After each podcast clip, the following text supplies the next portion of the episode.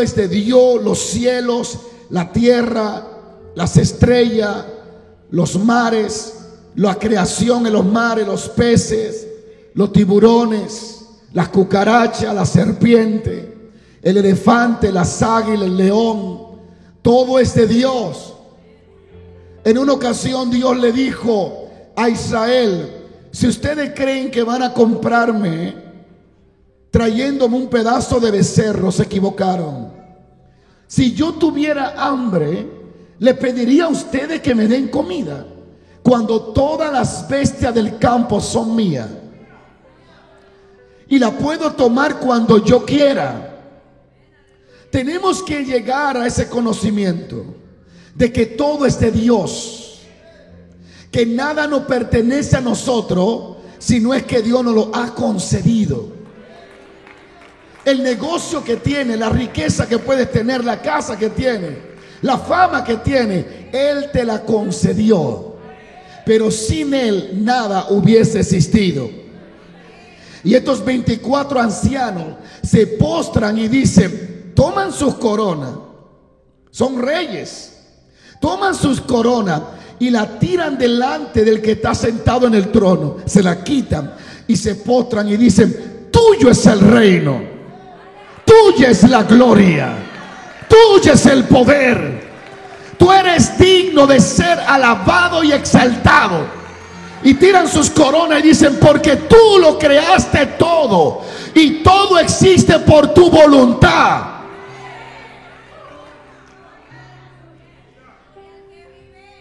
Nadie le dice a ellos que le diga eso a Dios.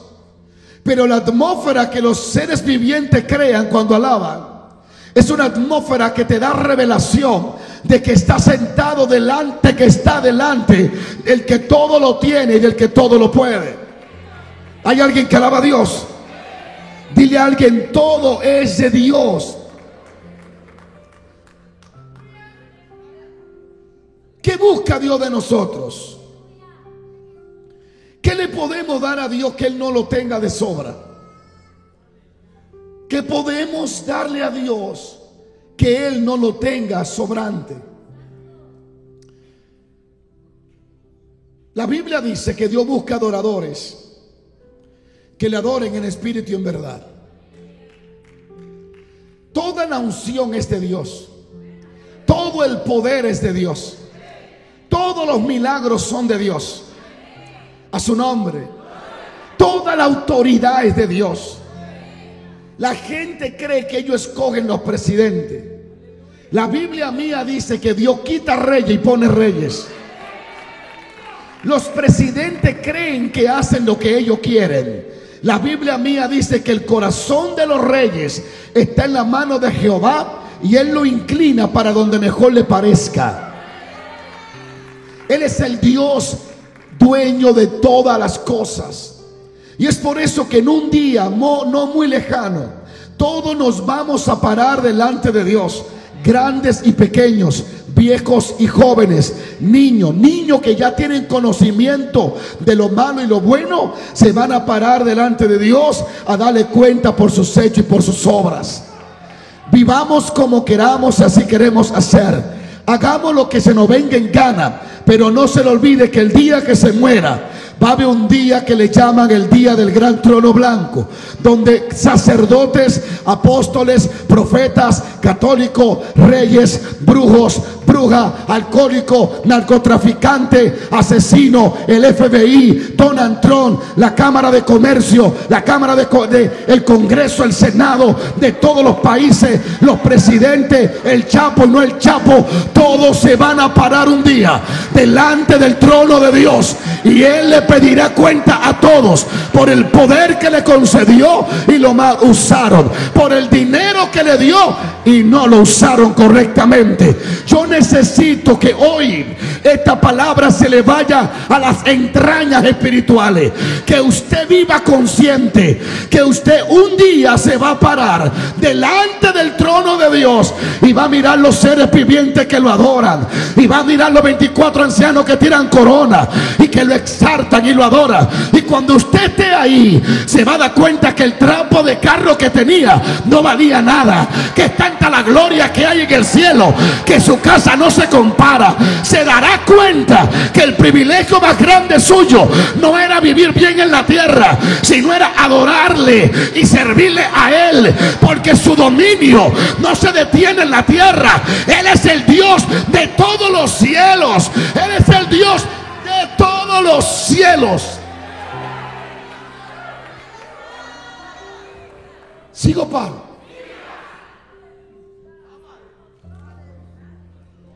¿Se imagina cuando usted esté delante de Él? Y usted ve a un ser de eso, con cuatro caras, pasándole por el lado. El prejuicio de estar mirando que hay gente fea se le va a ir. Porque usted va a ver un ser que cuando adora provoca que otros se postren. Y esos seres vivientes que hacen que los 24 ancianos se postren delante del trono tienen cuatro caras. Si, si, son los de Ezequiel son de cuatro caras, seres vivientes. Ahí se dará cuenta el por qué tanto se le llamaba para venir a la iglesia. Y ahí se dará cuenta que el trapo de película al que usted le dedicó más tiempo que a Dios no valía ni un segundo de su tiempo. Ahí se dará cuenta que las excusas baratas que usted buscaba para no venir a la iglesia Ahí se dará cuenta que era lo que realmente era la vida en la tierra. Se dará cuenta que la vida verdadera en la tierra es agradar a Dios y servirle a Dios. Hay alguien que alaba la gloria de Dios. Todos nos vamos a parar delante del trono de Dios. Será un día de vergüenza para muchos y será un día de honra para otros. Será un día de reconocimiento por los esfuerzos, el trabajo, por lo que se sembró, por lo que se hizo para Él. Y será un día de gran vergüenza por los tacaños que no daban, que no ofrendaban, que se robaban el diezmo, que no tenían tiempo para las cosas de Dios. Será un día de vergüenza. Y ese día ni me mire porque ese día yo no soy su pastor. Ese día no hay pastor, ese día no hay profeta, ese día no hay no hay super eh, eh, profeta ni ministerio grande. Ese día el único grande está sentado en el trono. Muertos grandes y pequeños, ricos y pobres estarán delante de él. ¿Ha pensado usted en la eternidad? ¿Ha pensado usted el día que parta de esta tierra? ¿Ha pensado usted qué se va a llevar cuando se muera? Cuando estemos delante de ese trono, yo quiero disfrutar a los seres vivientes exaltando al rey. Y esos 24 ancianos son reyes, hermanos.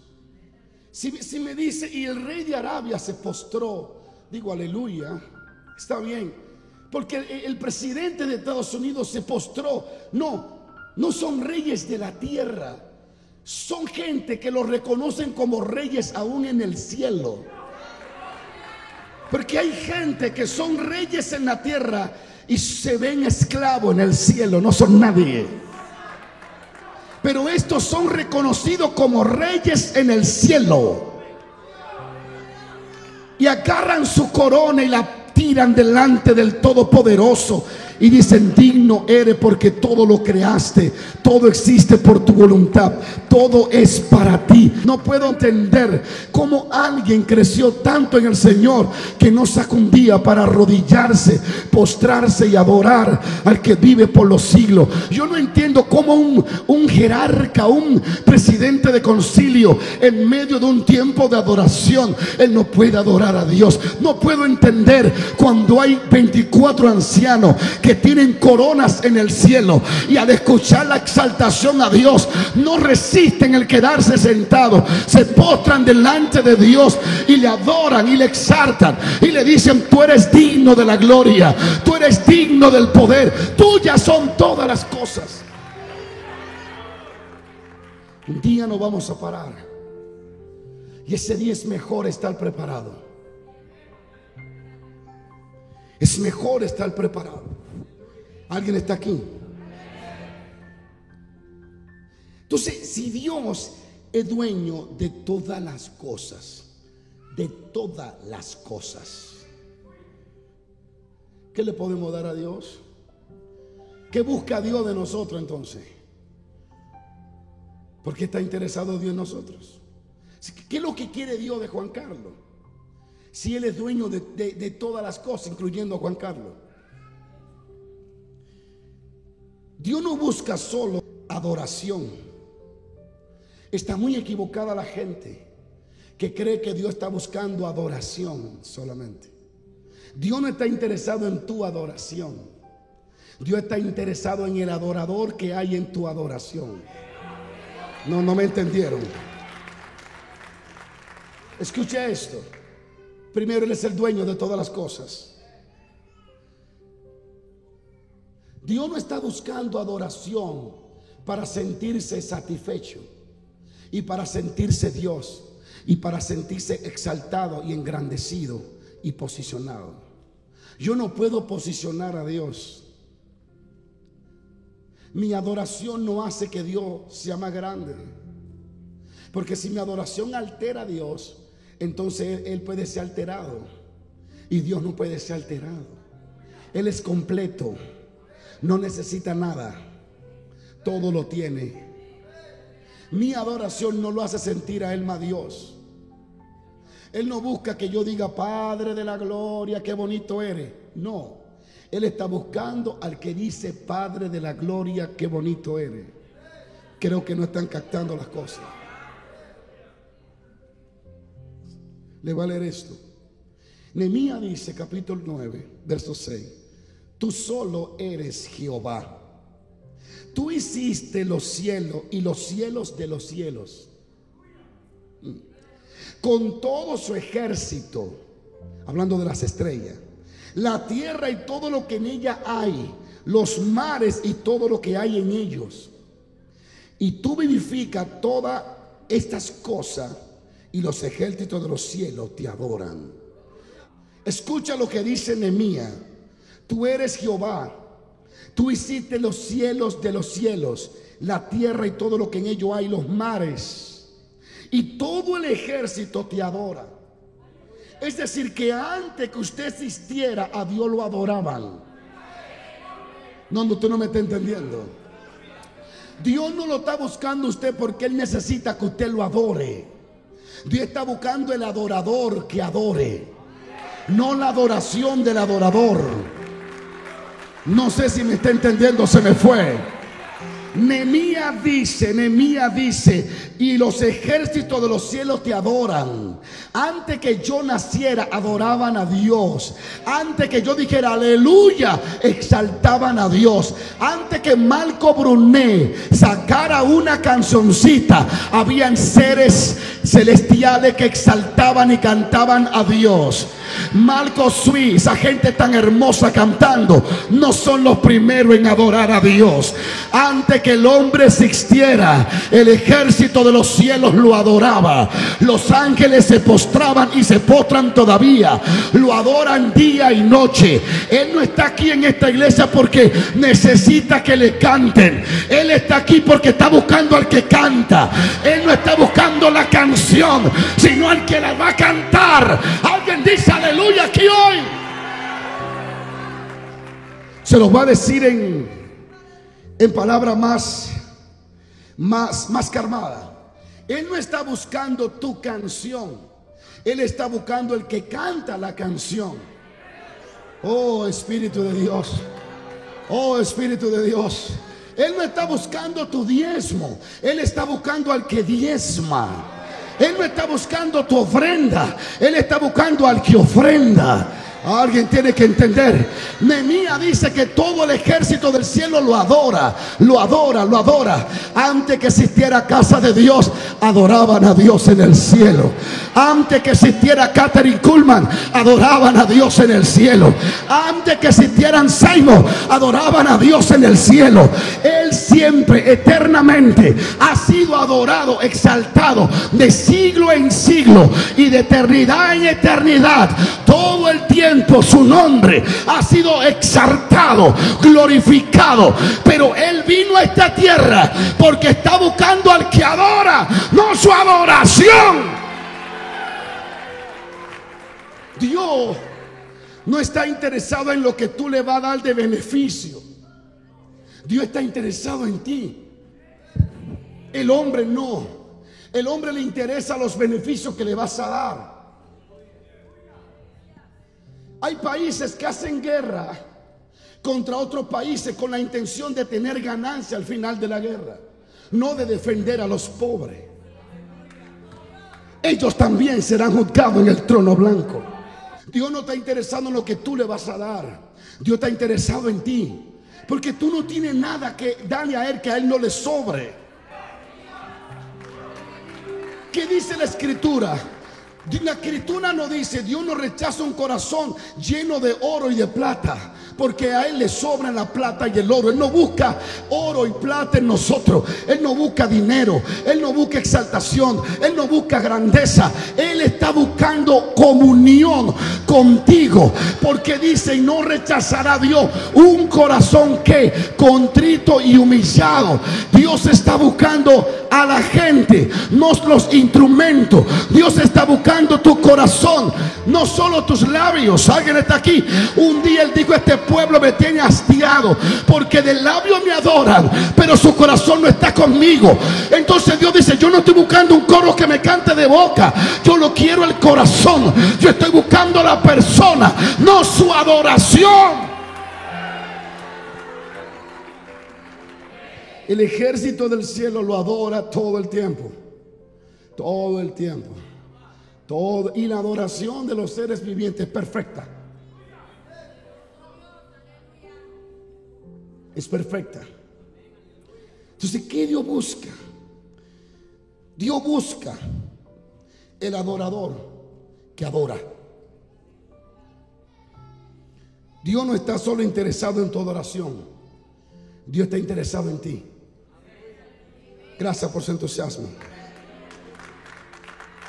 Dios está interesado en ti. Juan dice, capítulo, el libro de Juan 4, no le voy a dar versículo, búsquelo ahí en el diccionario. Invierta tiempo en eso. Mas la hora viene, y ahora es, la hora viene, pero ya llegó. La hora viene, pero es ahora. Mm. Cuando los verdaderos adoradores adorarán al Padre. Diga conmigo, hay verdaderos adoradores.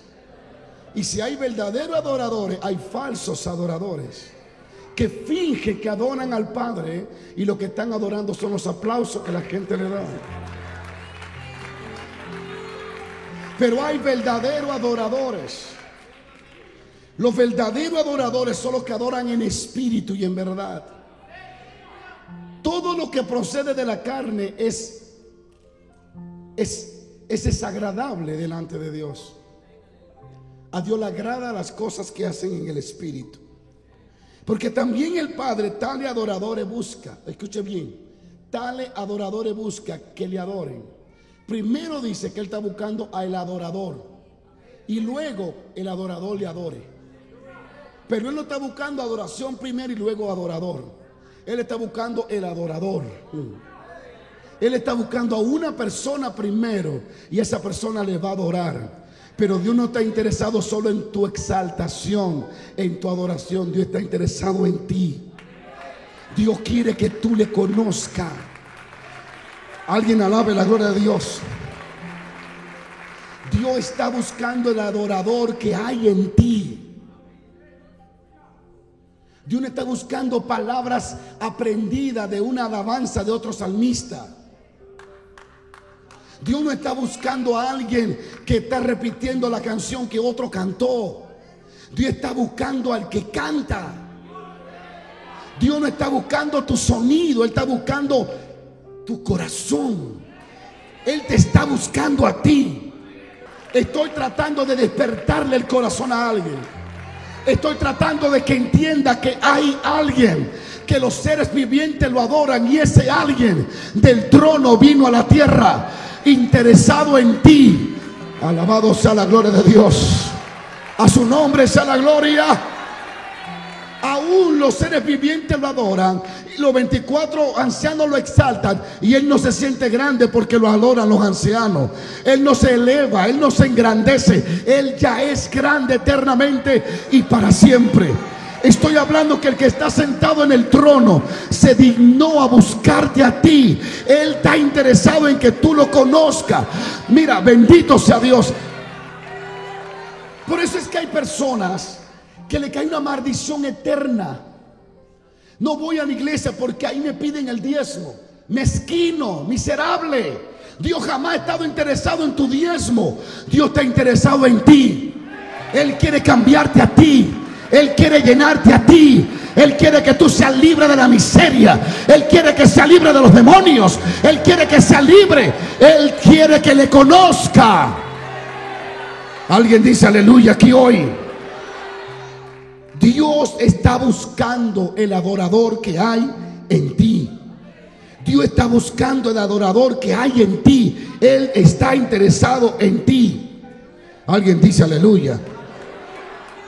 Él te está buscando a ti, no a lo que tú le puedes dar.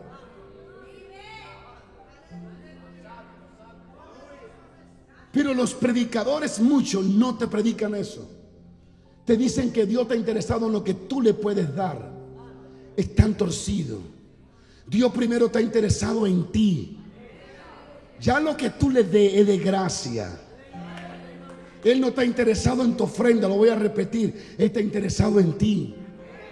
Pero manipuladores, predicadores que quieren dinero, lo primero que te presentan es que Dios quiere que tú le des. ¿Tú sabes lo que Dios quiere que tú des? A ti. Tu mayor ofrenda no son mil dólares, tu mayor ofrenda eres tú. Que tú te ofrendes.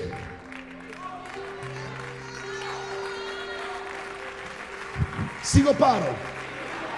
Por eso es que Samuel es uno de los más grandes. Porque a Samuel lo ofrendaron. La mamá no pudo dar otra cosa, lo dio a él. Por eso es que Dios, en medio del silencio, en medio de que escaseaba la voz de Dios, no había palabra, Dios se aparece y habla con la ofrenda. ¿Por qué? Porque Dios tenía acceso a lo de él. Él no podía hablar con los hijos de Elí porque ya no le servían, ya no le pertenecían. Elí estaba ciego, ya no quería oír. Dios no tenía, no, no tenía propiedades en el templo, nada más que una caja que era el arca. Pero el arca no significaba nada sin Dios. El arca estaba en el templo y la voz de Dios no estaba ahí. El arca estaba en el templo y Dios no hacía milagro. Hasta que vino Ana y dijo, te voy a ofrendar una persona a Samuel. Y Dios dijo, voy a la tierra porque él es mío. Me lo dieron. Por eso, ¿y sabe por qué? Dios está cumpliendo lo que dijo Moisés. Lo que él le dijo a Moisés. Todo varón que abre la matriz de su madre es mío. Es mi primogénito. Será llamado santo a Jehová. Hay alguien que está aquí para exaltar a Dios. Dios está interesado en ti. Él quiere que tú le conozcas. Él quiere que tengas comunión. Alguien dice amén. Más que darte una casa, Dios quiere hacerte feliz. Él te da la casa porque entiende que te hace feliz dándote una casa. Pero Él te está dando la casa porque te ama a ti. Él te está dando la economía porque te ama a ti. Él no te está dando la economía porque es un negocio para Él. te doy un buen trabajo, te pon, toco el corazón del jefe para que te pague mil dólares y me da mis cien dólares. No, Dios no negocia así. A él no, él no le interesa 100 dólares tuyo. Dios sabe dónde hay petróleo. Dios sabe dónde hay oro.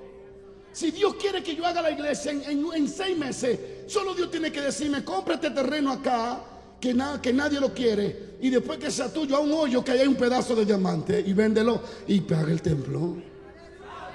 Él tiene la riqueza de Él. Lo que pasa es que Él, ¿por qué establece el diezmo y la ofrenda? Porque Dios, quiere, Dios no está buscando el diezmo y la ofrenda. Él está buscando una relación. Una relación donde tú recibes y vienes y da de gracia lo que Él de gracia te dio. Es una relación lo que Él está buscando. Entonces no negocie con Dios. Dame un buen trabajo y yo te daré tu diezmo. Porque Él te va a decir, yo no te voy a dar un buen trabajo porque quiero tu diezmo. Yo te voy a dar un buen trabajo porque primero soy tu papá. Y porque segundo yo te amo. Y cuando tú amas a alguien, tú no haces las cosas buscando beneficio en esa gente. Tú lo haces porque lo ama. Alguien no está aquí todavía. Dios te ama y dice la Biblia que el amor de Dios no es como el del hombre y la mujer. Dice que el amor de Dios es eterno. Dios te ama con amor eterno. Alguien dice amén. Escucha esto. Sigo paro. Y dice, Dios busca adoradores que le adoren en espíritu y en verdad. Primero busca a los adoradores. Dios quiere a la persona. Alguien dice aleluya. Alguien dice gloria a Dios. Abraham, en ese verso de Nehemías, Nehemías termina diciendo, mire lo que Nehemías dice, algo muy interesante. Si entiendes que Dios te ama, y que lo que Él te da y por qué te ama, no porque tiene un trato contigo, de que Dios tú me das esto y yo te doy lo otro. No, Dios te da porque Él quiere. Porque lo que leímos dice, y todo existe por tu voluntad. O sea, Él quiso hacerlo. No fue que se lo pidieron. Fue que Él dijo, lo voy a hacer porque yo quiero hacerlo. No es que Él creó el mundo buscando 40 adoradores para él sentirse Dios. Él creó al mundo y te creó a ti porque Él te ama y quiere que tú seas feliz simplemente así. Pero como vive en un mundo de intercambio, te es difícil entender esa sencillez. En el mundo que vive de intercambio, dame esto y te doy lo otro. Con Dios no. Él te da sin esperar de ti nada. Solo tu amor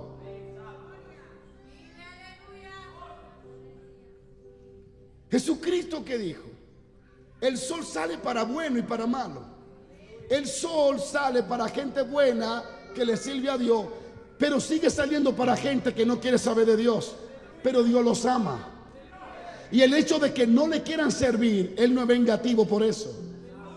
Dice, ¿saben qué? La mitad de esa gente va a andar oscura y los que, me, los que son buenos van a andar en luz, los malos van a andar en oscura. No, Él suelta el sol para todos. Porque Él no es como el hombre, sus pensamientos son más, elevados que nuestros pensamientos, sus caminos más altos que nuestros caminos. Si tú crees que vas a convencer a Dios con una ofrenda, te equivoca. Él te va a dar lo que Él te va a dar porque Él te ama y porque Él quiere. Porque fuera un tremendo negocio. Dale a Dios para recibir el ciento por uno tremendo. Yo creo que los bancos no existieran. Fuera el negocio más. No vendiéramos ni carne, no hiciéramos nada. Solo había que lograr conseguir mil dólares y dárselo a Dios y vienen cien mil. Pero resulta que lo que le han dicho que hagan eso, lo hacen y los cien mil no llegan. Porque Dios no va a permitir que tú seas bendecido en algo erróneo. Dios te va a entender que lo que Él te va a dar es porque Él te ama a ti. Escúchame, Dios no ama tu casa. Dios no ama la estructura, Dios no ama los muebles que tú tienes ni la televisión. Dios no ama la computadora, Dios no ama el carrito que te dio. A Dios no le, no le atención tu carro, es a ti. Él te dio el carro para ti. Porque Él ve que tú lo disfrutas, que lo necesitas. ¿Están aquí o no están aquí? Él no te va a dar una casa porque Él dice, wow, le voy a dar esta casa, esta casa también va a ser mía. No, Él te da la casa porque Él quiere que tú vivas cómodo, que tú seas feliz. Él quiere que tú vivas en bendición. Yo no sé si usted me entiende o no me entiende. Dios está buscando adoradores, no su adoración solamente. Está buscando el adorador, está buscando el que está dentro de ti. Porque un abismo está llamando a otro abismo. Dios está buscando lo profundo de ti para que se conecte con lo profundo de Él. Alguien dice aleluya. Alguien dice aleluya. Den un aplauso a Dios que Él está vivo.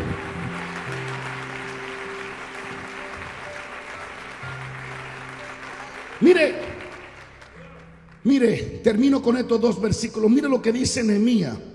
En el 6, oiga lo que dice en el 7. Tú eres Jehová, tú eres, oh Jehová, el Dios que cogiste a Abraham y lo sacaste de Ur de los caldeos y le pusiste el nombre de Abraham y hallaste fiel su corazón delante de ti e hiciste pacto con él para darle la tierra de los cananeos. Abraham no tenía nada que darle a Dios. Dios era que tenía todo que darle a Abraham. Es se lo voy a poner un lenguaje entendible. Abraham era un mantenido de Dios, porque Dios quería convertirlo en un mantenido. Y tú serás un mantenido de Dios, porque Dios te quiere hacer un mantenido de Él. Yo no sé si usted está aquí. Cuando Dios le habla a Abraham en el capítulo 14 de Génesis, creo que el 14 o 12, verso 12, capítulo 12 le dice, sal de Ur de los Cardeos a la tierra que te mostraré. Abraham no estaba interesado en viajar ni en salir. Abraham no estaba pensando en ser padre de multitudes. Abraham no estaba pensando en ser de la genealogía del maestro. Él no estaba pensando en heredar tanta tierra. Él estaba tranquilo con su trabajo. Es Dios que dice, yo te quiero prosperar, yo te quiero bendecir, yo te quiero elevar, yo te quiero llevar a otro nivel. Hay alguien que dice aleluya. Y sabe que le tengo una noticia para los que quieren comprar a Dios. Dios no ha cambiado de estrategia. Él siempre está dispuesto. Él quiere bendecirte. Él quiere salvarte. Él quiere limpiarte. Él quiere liberarte. Él quiere hacer lo que Él quiera. Y punto.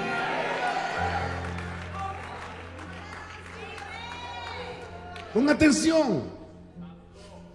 Porque si entiende esto, Abraham no escogió a Dios. Fue Dios que escogió a Abraham. Abraham lo que hizo fue que le respondió sí a Dios.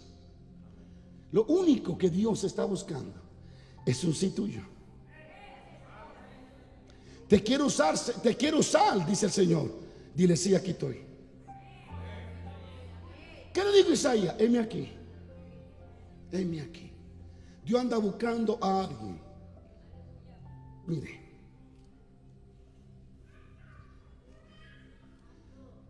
Cuando tú le dices sí a Dios, entonces Él buscará todo el mecanismo para prepararte, dotarte, enseñarte de cómo llevar a cabo el propósito de Él.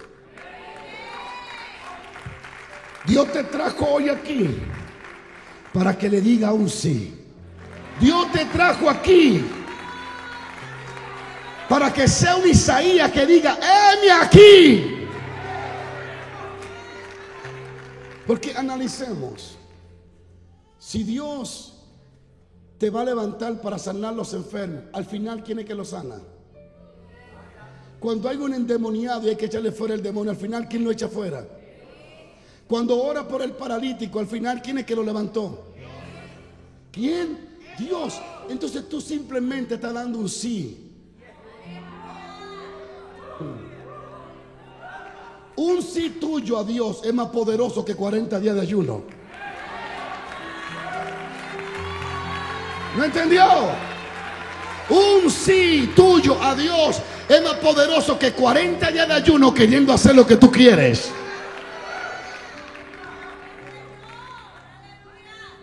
La salsa alde. La voz de Dios le dice, Moisés, tú vas a ir. Oye, Moisés casi discute con Dios porque Moisés dice, soy tartamudo. Y Dios le dice, dame el sí que yo ando buscando. Después que tú me des el sí, yo te pondré un intérprete. Ah. Oh, oh my God. Dios anda buscando un sí. Dame un sí, dice Dios. Y yo te pondré un arón que hable por tu lugar. Si tu problema es que eres gago, yo sé, yo sé a quién voy a buscar que hable bien. Yo no sé si usted está aquí todavía. Yo te quiero levantar, yo te quiero llevar a las naciones, yo quiero hacer esto contigo. Señor, pero ¿cómo lo vas a hacer? Dame el sí y yo muevo un gobernador. Dame el sí y yo muevo a migración. Oh, alguien tiene que decirle, sí Señor, he aquí tu siervo, a conmigo como mejor te parezca.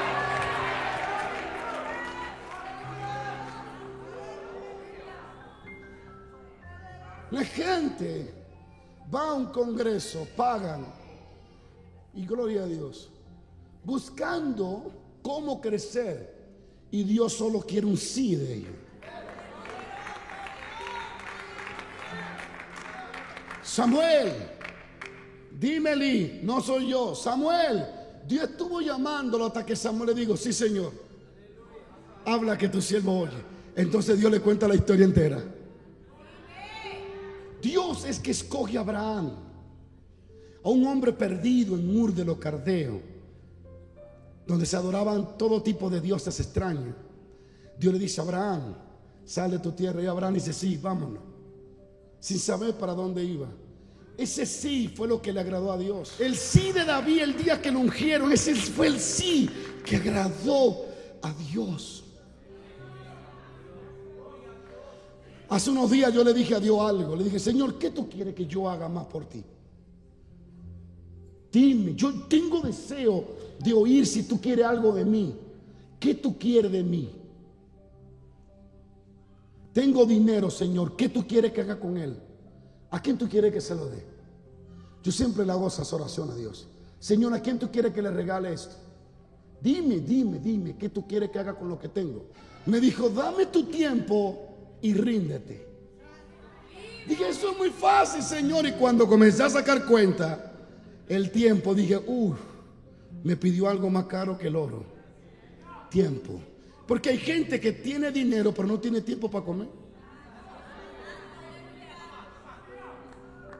Tienen mil dólares y tienen que comerse un santo en la calle manejando. Porque no tienen tiempo para comérselo. Con la avaricia de ganarse otros 500, dañándose el estómago. ¿Seguimos o no seguimos? Dame tu tiempo y ríndete a mí. ¿Y cómo me ha costado eso? Pero ahí vamos echándole ganas. Diga conmigo, Dios buscó a Abraham como me buscó a mí también. Dios está buscando constantemente, y termino, tener comunión contigo. El deleite de Dios no es tu ofrenda, ni es tu oro. El deleite de Dios eres tú. Él te hizo para gloria de su nombre.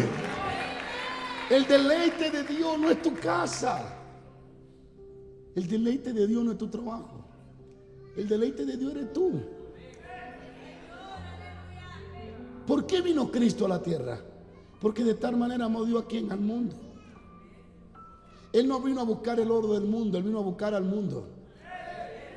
Él vino a buscar a, a los hombres. ¿Por qué usted cree que hay estrella?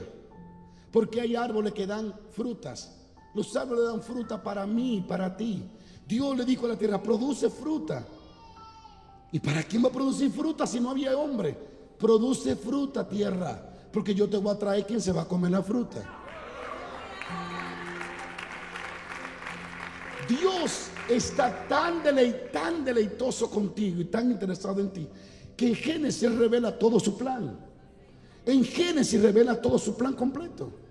Él le da orden a las estrellas, al sol, a todo, al tiempo, al clima, a los peces, a las aguas, crea peces. ¿Para qué Dios creó peces? Para que yo lo mirara y le tirara foto, para que yo me lo comiera. Cristo comía peces. Cuidado si usted cree que es pecado comer peces. Él se comía peces.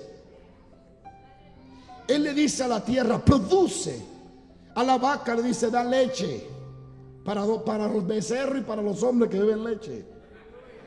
La tierra produjo mango, produjo uva, todo lo produjo para qué? Para que fuera puesta allí en un estante y le tiren foto. Uh, uva. La puso ahí para que yo la arrancara y me la comiera. Porque él quería verme a mí disfrutar el fruto de su inteligencia y de su sapiencia. Él crea las cosas para mí. ¿Qué dice la Biblia? Que creó todas las cosas y luego hizo algo más especial. Se fue al extremo, hizo un huerto. Y en ese huerto hizo cosas más especiales que la demás tierra. Y allí puso al hombre. Y oye el gran trabajo que le puso. Que cuide y labre. Que dé una barrita por la mañana y luego disfrute todo el día.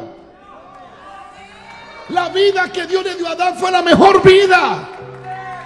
Satanás y el mundo no nos va a dar la vida que Dios ya nos dio y la vida eterna que nos espera. ¿Cuántos dicen aleluya? El deleite de Dios eres tú. El deleite de Dios. El deleite de Dios contigo. No es darte una casa. Es una bendición. No darte un buen trabajo. Esa es otra bendición. ¿Sabe cuál es el deleite de Dios real? ¿Cuál es el deleite de Dios? tener comunión contigo. ¿Sabe cuál es el deleite de Dios? ¿Sabe por qué tú estás aquí y no estás muerto?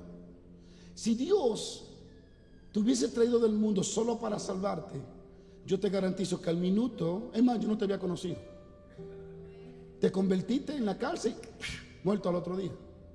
¿Por qué Dios te dejó vivo? Si el propósito de Dios fuera solo salvarte, entonces no estuviera aquí hoy.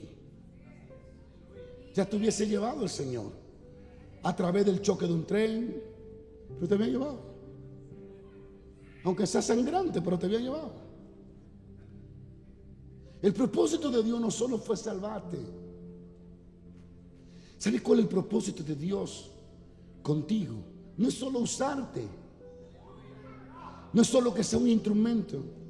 Porque hay cristianos que se sienten al menos se sienten devalorizados porque ven a otros siendo usados y ellos no son usados. Y dicen, a ese Dios lo ama más que a mí. No. El deleite de Dios no es usarte, aunque Él va a usarte. Y Él lo mostró con María y Marta.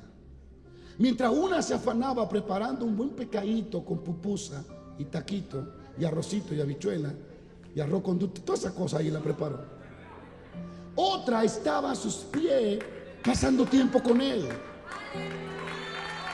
Y Cristo definió el propósito de él allí. Malta, afanada y turbada está. María tomó la mejor parte y no le será quitada. Porque cuando tú entiendes que el deleite de Dios, primero eres tú y segundo es que Dios quiere que tú lo conozcas entonces es como un imán que te atrapa. Y a medida que lo va conociendo, más anhela conocerlo. Y le pierde el amor a las cosas visibles de esta tierra y comienza a amar las cosas eternas. Diga aleluya. El deleite de Dios es que todo lo conozcamos. Que pasemos tiempo con Él. De hecho, la vida eterna no es el cielo. La vida eterna no es la nueva Jerusalén, es una ciudad. La vida eterna no es caminar en calle de oro, es una calle de oro. La vida eterna es que lo comienza a conocer aquí y ahora. Escúchame.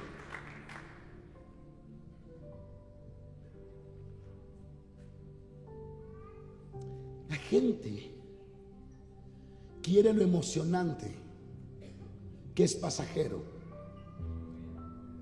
no lo eterno. No se preocupen que un día de esto yo voy a venir con una barba larga. Me voy a poner una peluca. Me voy a poner, los, me voy a poner ojos de contactos. Me voy a cambiar los ojos, me los voy a poner azules. Y voy a venir con una barba y una batola azul. Y el pelo largo. Y le voy a decir, vengo a profetizarles para que ustedes celebren. Porque hay algunos de los que están aquí que solo celebran cuando los llaman por nombre. Yo le estoy hablando de que Dios quiere que lo conozca.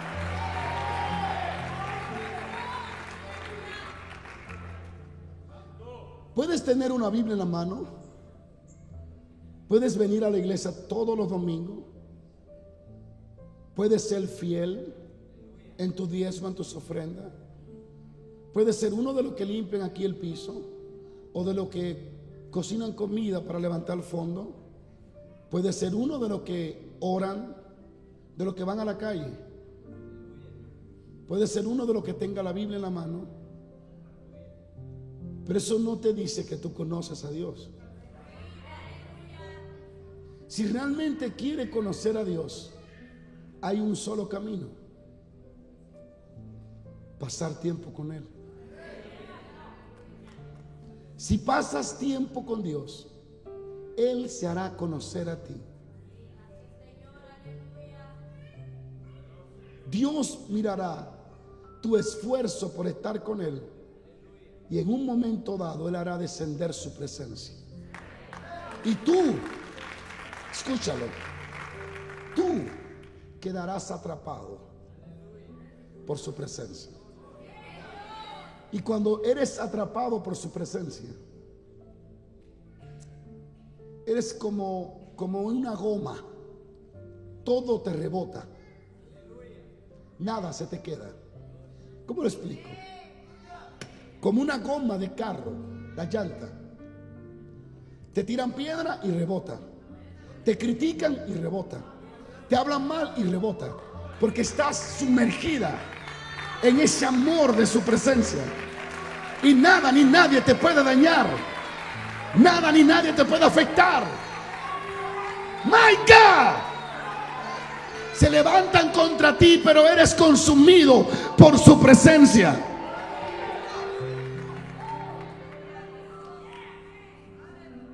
Si tú crees que vas a ganar el cielo con tus obras, entonces Cristo para ti no murió ni resucitó. Porque no es por obra para que nadie se gloríe. Y voy a decir esto y concluyo. Voy a, definir esto aquí.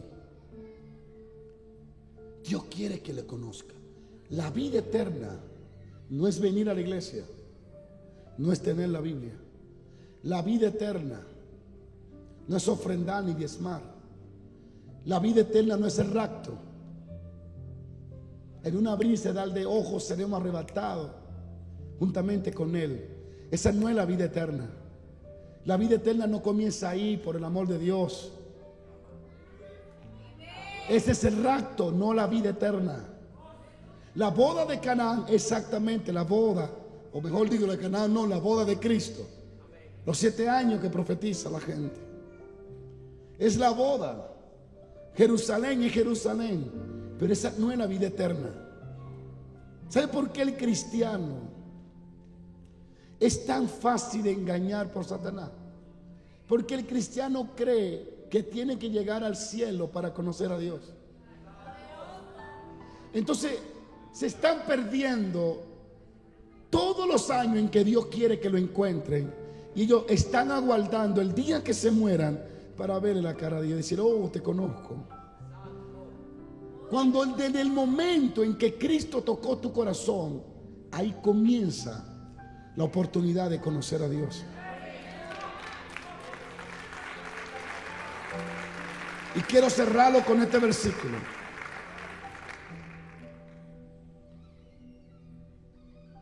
Bendito sea Dios.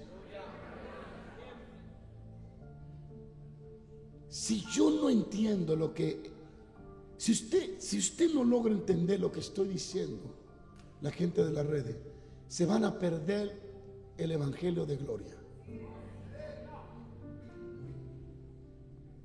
Serán niños amamantados por profetas y apóstoles que vienen de tiempo en tiempo.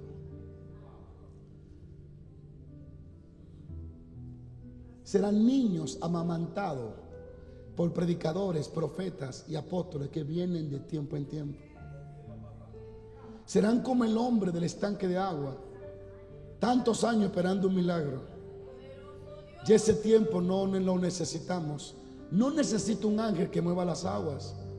Pues yo camino con el que envió al ángel. Escúchame. Amamantado por profetas, por apóstoles de tiempo en tiempo. ¿Por qué? Porque al no pasar tiempo con Dios, tiene que esperar que Dios te hable a través de otro dentro de tres y cuatro años.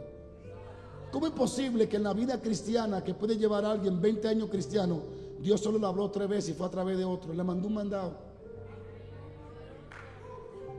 Porque estaba tan ocupado que Dios tuvo que hablar con el que le daba tiempo para decirle, mira, ya que tú estás aquí, dímele a fulano esto y esto, por favor, que él no tiene tiempo para oírme. Si tú necesitas oír a Dios a través de otro, es porque tú no lo conoces. Yo sé que mis palabras pueden estar trayendo un tremendo impacto, alguien enojándose. De eso que solo creen que Dios habla a través de los profetas. Y yo creo en todos los profetas que Dios usa y lo voy a invitar y me gusta. Pero yo tengo que entender que yo necesito conocer a Dios y hablar con Él todos los días. Escucha eso. Termino. ¿Cuál es la vida eterna? Juan capítulo 17, verso 3. No lo digo yo, lo dice la vida eterna. Lo dice el que puede decirlo. Y esta es la vida eterna que te conozcan a ti, el único Dios verdadero, y a Jesucristo a quien tú has enviado. Juan 17:3. La vida eterna no es una ciudad. La vida eterna no es calle de oro. La vida eterna es una persona. Y esta es la vida eterna, que te conozcan a ti al único Dios y a Jesucristo a quien tú has enviado.